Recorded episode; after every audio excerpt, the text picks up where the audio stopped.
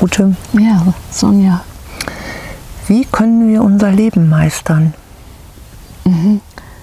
Wenn du so fragst, dann impliziert das ja dieses Meistern, ja, also es impliziert, dass es gemeistert werden könnte und dass wir da etwas dazu tun müssten und dann impliziert es auch, was ist denn das Richtige, dass ich dann hinterher sage, ich habe es gemeistert und sah, dass es gut war. Und äh, die Antwort steht und fällt mit der Definition von Meistern. Wann ist ein Leben gemeistert? Was sind die Kriterien, die dir sozusagen die TÜV-Plakette für gut, gut gemacht geben? Und da sind, wenn wir das ist, uns so vorstellen, wann habe ich mein Leben gemeistert? Dann, dann stehen wir mitten im Pluralismus der Neigungen und Werte, die Menschen haben. Habe ich mein Leben gemeistert, wenn ich relativ fröhlich war, wenn ich mächtig und reich war, wenn ich anderen geholfen habe, wenn ich mit mir zufrieden war. Was ist das Entscheidende? Was ist das Entscheidende? Um zu sagen, ja, dieses Leben war wert. Ist nicht jedes Leben wert, einfach weil es ist? Das wäre doch auch eine Frage. Dann hätten wir alle unser Leben gemeistert. Ja. Dann hätten wir alle unser Leben gemeistert. Und natürlich wäre eine solche Haltung sinnlos, weil sie das Wort meistern unterläuft. Dann haben wir halt alle gelebt. Mhm. Aber du fragst ja nach dem Meistern und du fragst damit danach, wie kann ich so leben, dass ich dass ich und das Es und das Wir zufrieden sind und sagen, gut gemacht. Und damit stehen wir mit beiden Füßen in der Überlegung der Moral. Wann habe ich es gut gemacht? Wie habe ich es machen müssen, dass ich sagen kann, es war gut? Was leitet mich beim Gutmachen oder beim Nicht-Versemmeln? Also stehst du kurz vor den letzten Minuten und sagst, scheiße, ich habe es versemmelt. Ich habe das ganze Leben in den Sand gesetzt. Kann das, ich noch mal von vorne ich anfangen? noch mal von vorne anfangen, genau.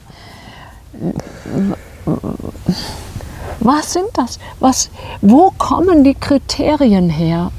Und da sind wir ganz schnell bei Tradition, bei allgemeinen Werten, bei Gesetzen. Du hast es richtig gemacht, hast du es aber gut gemacht, wenn du es richtig gemacht hast?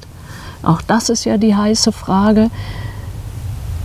Und meine Antwort ist ähm, klar. Also ich hätte so direkt sagen können.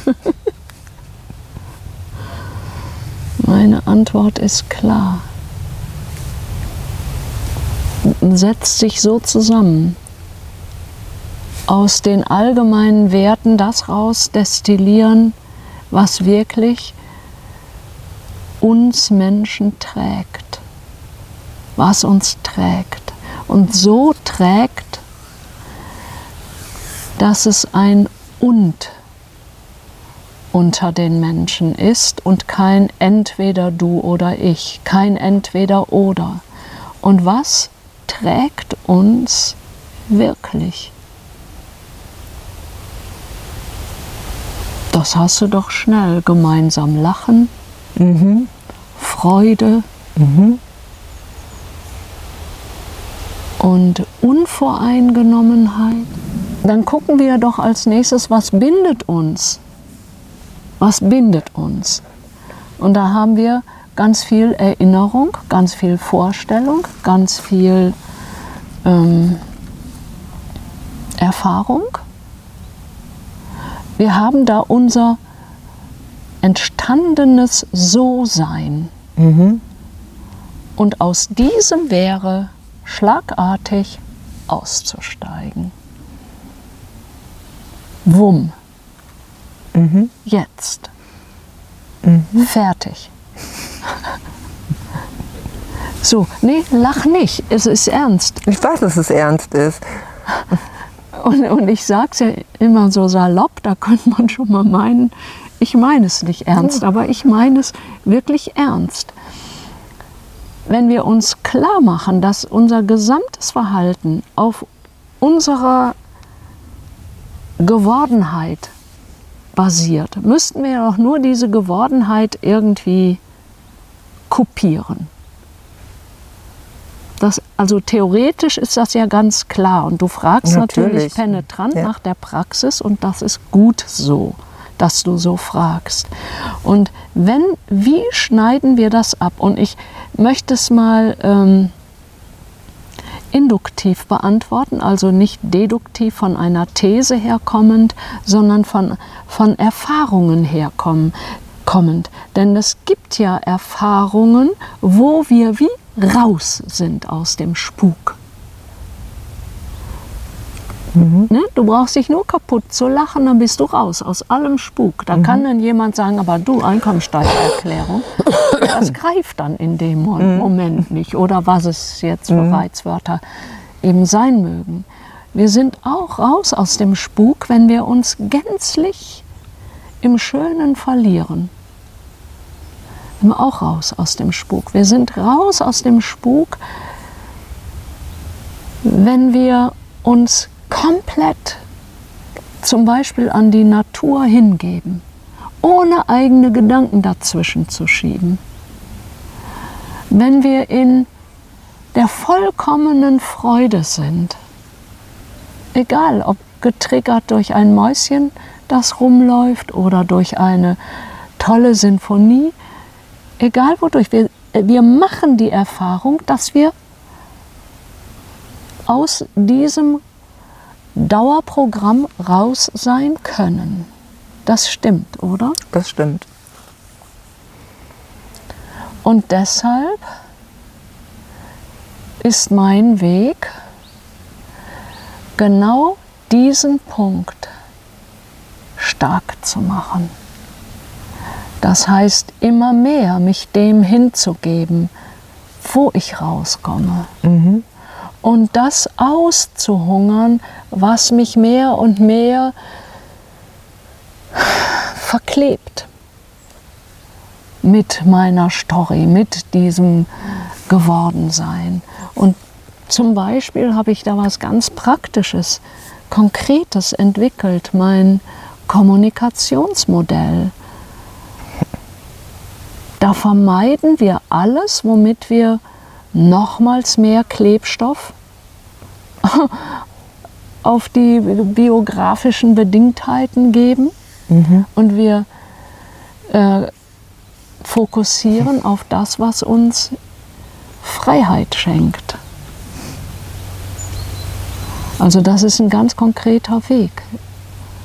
Und natürlich ist für mich auch sehr hilfreich, diesen Zustand des gänzlich freien Kopfes, diese luziden, lichten Momente gut zu untersuchen. Was ist für die typisch? Und das mache ich ja ausführlich in dem ganzen Instant Lumen Projekt.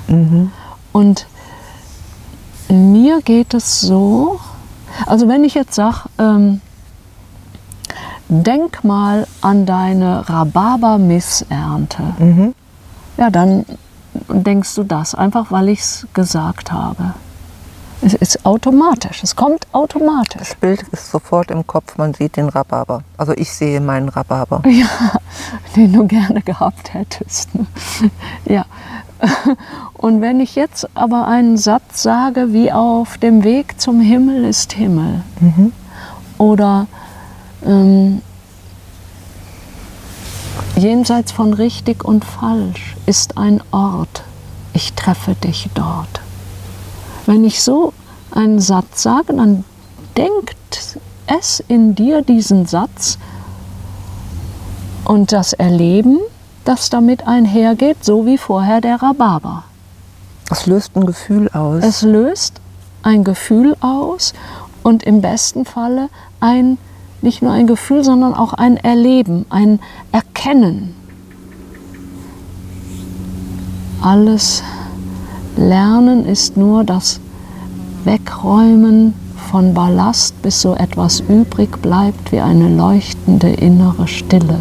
So ungefähr zitiert Platon. Und wenn du das denkst, geschieht, geschieht ein Stück weit genau das. Mhm. Und ja, und, und das, ist, das ist mein Anliegen praktisch, zum Beispiel durch starke Zitate, Spuren in uns zu legen, die zu diesem leuchtenden Punkt führen. Und ich kann entweder, ich will das eigentlich nicht sagen, aber ich sage es jetzt einmal, ich kann entweder die Zeitung lesen oder ich kann äh, so große Sätze lesen. Womit will ich mich geistig nähren? Wie kann ich mich geistig heben? Das ist doch mal eine ganz einfache Frage. Nicht mit der Zeitung. Nicht mit der Zeitung, ja. Manche, was macht die Zeitung? Hat sie informiert. Und in diesem Informieren lenkt sie auch ab vom eigenen Drama. Das ist schon ein, ein Vorteil, sage ich mal wenn du Drama hast, aber es hebt dich letzten Endes nicht. Nein. Und das, ja, das ist mein, mein, mein Anliegen. Und das ist auch das, wie wir letztlich unser Leben meistern. Wie wir auf eine andere Frequenz kommen. Also denk mal an irgendeinen Menschen. Mhm. Irgendeinen. Mhm. Und jetzt denk mal an einen anderen Menschen. Mhm. Und merkst du, wie dein, wie jeder Mensch, den du denkst, ein, eine Befindlichkeit in dir auslöst. Ja. Und so ist es auch mit Sätzen. So ist es mit allem. Und die Befindlichkeit, die da in dir ausgelöst wird, das könnte ich auch sagen, ist eine Art, wie du gerade dann tickst. In dem Moment tickst mhm. du so. Das ist so wie deine Schwingung auch. Mhm. Und das ist real so. Das ist eine Schwingung. Ja.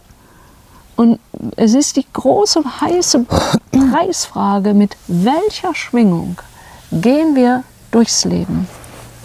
gehen wir mit der höchsten, schönsten, uns weitmachenden Schwingung durchs Leben oder mit dem Tagesgeschehen oder mit trüben Gedanken.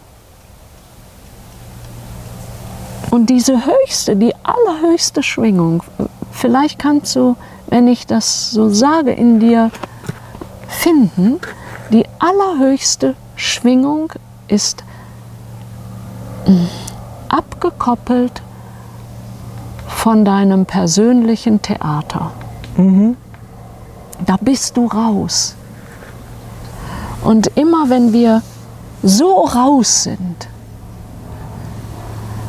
dann meistert sich unser Leben. Da kann ich noch nicht mal sagen, ich meistere mein Leben, weil ich bin da nicht. Mhm. Und in dem, dass ich da nicht bin, ist mein Ich weg und ist ein spezieller, egozentrischer Dreh- und Angelpunkt weg. momentan weg. Und das ist ein entscheidendes Kriterium. Das Ich ist weg. Das Ego, um das ich immer drehe, ist weg. Und was ist stattdessen? Unendliche Fülle. Unendliche Fülle ist der ist, ist das Meisterungsbenzin. Du wolltest aber gerade noch was sagen. Nein, es war schon alles geklärt und ich bin sehr glücklich mit deinem mit seiner Ausführung. Mhm. Das war wirklich toll. Ja. Und ich bin ja sehr kritisch mir gegenüber. Und mir fällt kein, kein überzeugendes Gegenargument ein. Mhm. Und damit das ganze Meisterungsprojekt nicht äh, so, wie soll ich mal sagen, so Ute Lauterbach zentriert ist oder fokussiert ist, habe ich ja mehrere tausend Zitate, die als äh, Verbindung in diesen Zustand zu Worte kommen. Also so, weil mir das so wichtig ist. Einer kann sich immer irren. Und auch Massen können sich irren. Keine Frage. Aber das ist dann der kollektive Wahnsinn. Und bei diesen Zitaten sind es eben große Denker aus allen Disziplinen und aus allen Zeiten. Und das hat für mich ein anderes Gewicht als äh, ja, kollektiver Massenwahnsinn, der ja immer eruptiv und dann auch wirklich kollektiv zeitgleich mhm. auftaucht. Ja, ich bin leider, Gott sei Dank, an dem Punkt, wo mich das Instant Lumen Projekt ähm, ja, begeistert, trägt, hebt, wo ich selber glaube.